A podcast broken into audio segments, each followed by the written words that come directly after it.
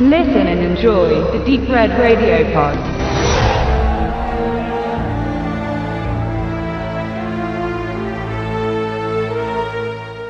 Der Winterkrieg ist für Finnland wohl das wichtigste historische Ereignis des letzten Jahrhunderts.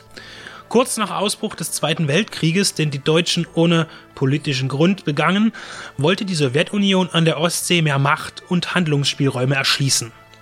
Im Schutz des Hitler-Stalin-Paktes, bei dem sich das Deutsche Reich und die Sowjets unter anderem darauf einigten, im Ersten Weltkrieg verloren gegangene Territorien aneignen zu dürfen, griff Russland das nordeuropäische Land an nachdem die Finnen die Abtretung der gewünschten Gebiete verweigerte. Neben rohstoffreichen Landstrichen verlangte man auch noch eine Hafenstadt. Dieser Konflikt und auch der Umstand, dass Finnland schon vorher in der Geschichte mit Russland ähnliche Situationen hatte, mündete schließlich im November 1939 zum sogenannten Winterkrieg. Die finnische Armee ist der sowjetischen weit an Ausrüstung und Mannschaftsstärke unterlegen. Das wird zugleich am Anfang des Films klar thematisiert.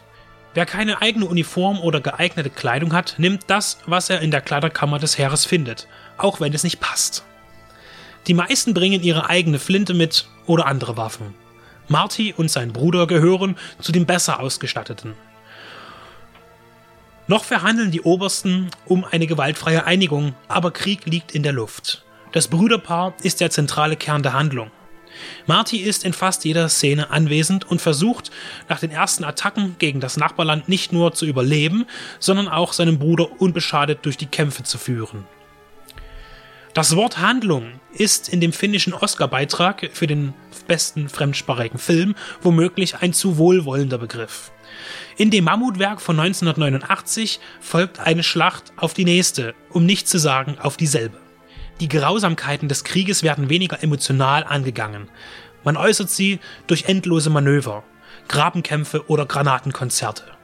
Regisseur Pekka Parika arbeitet sehr materialistisch. Er lässt ganze Landschaften dem Erdboden gleichmachen. In manchen Panoramaeinstellungen zerfressen die Explosionen Wälder, zugefrorene Seen und Felder. Gepaart mit Massenszenen, die gut choreografiert sind, präsentiert sich ein sehr technischer Film, bei dem die Menschen eher in den Hintergrund geraten. Tatsächlich verliert man auch schnell den Überblick über die verschiedenen Figuren. Sie sehen sich mit schmutzigen Gesichtern oft zu ähnlich und unterscheiden sich wenig voneinander. Das mag inhaltlich verwirrend sein, ist aber realistisch, denn ebenso stellt man sich einen Soldaten in der Menge vor. Er ist anonym, einer von Tausenden.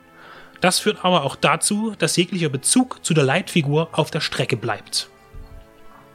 Mit drei Stunden und 17 Minuten Spielzeit fordert die Langfassung die Geduld seines Publikums. Der interessierte Antikriegsfilm-Liebhaber wird sich über diesen Beitrag zur Zweitweltkriegsthematik freuen. Wer schon mit anderen Filmen dieser Art nichts anzufangen weiß, wird ohnehin Abstand nehmen.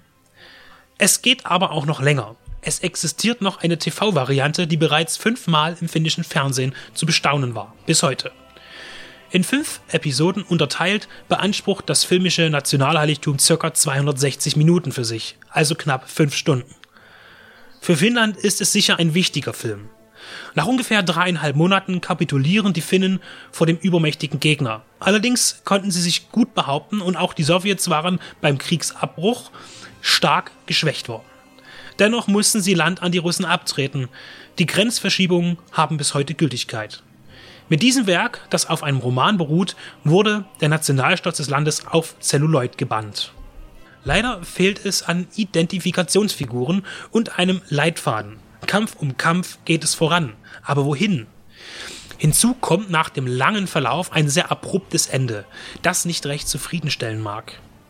Zweifelsfrei ist Parikas Film ein bewundernswertes Monument, das aber eher durch seine Handwerklichkeit positiv auffällt. Sei es die beeindruckende Zerstörungen im Gefecht oder die Verletzungen der Soldaten, die teilweise durch sehr drastische Special Effects verdeutlicht werden. Einzig in dem Moment, wenn am Weihnachtstag die Männer in den Schützengräben stehen und unter anhaltendem Bombenbeschuss das Lied vom Himmel hoch, da komm ich her singen, entwickelt sich Atmosphäre. Aber diese Szenen sind leider zu selten. Mehr Herz und Emotionalität hätten Tal Visota, so der Originaltitel, dramatischer gemacht und ohne diese Dramatik wirkt das Epos kalt und dann auch leider zu schwach.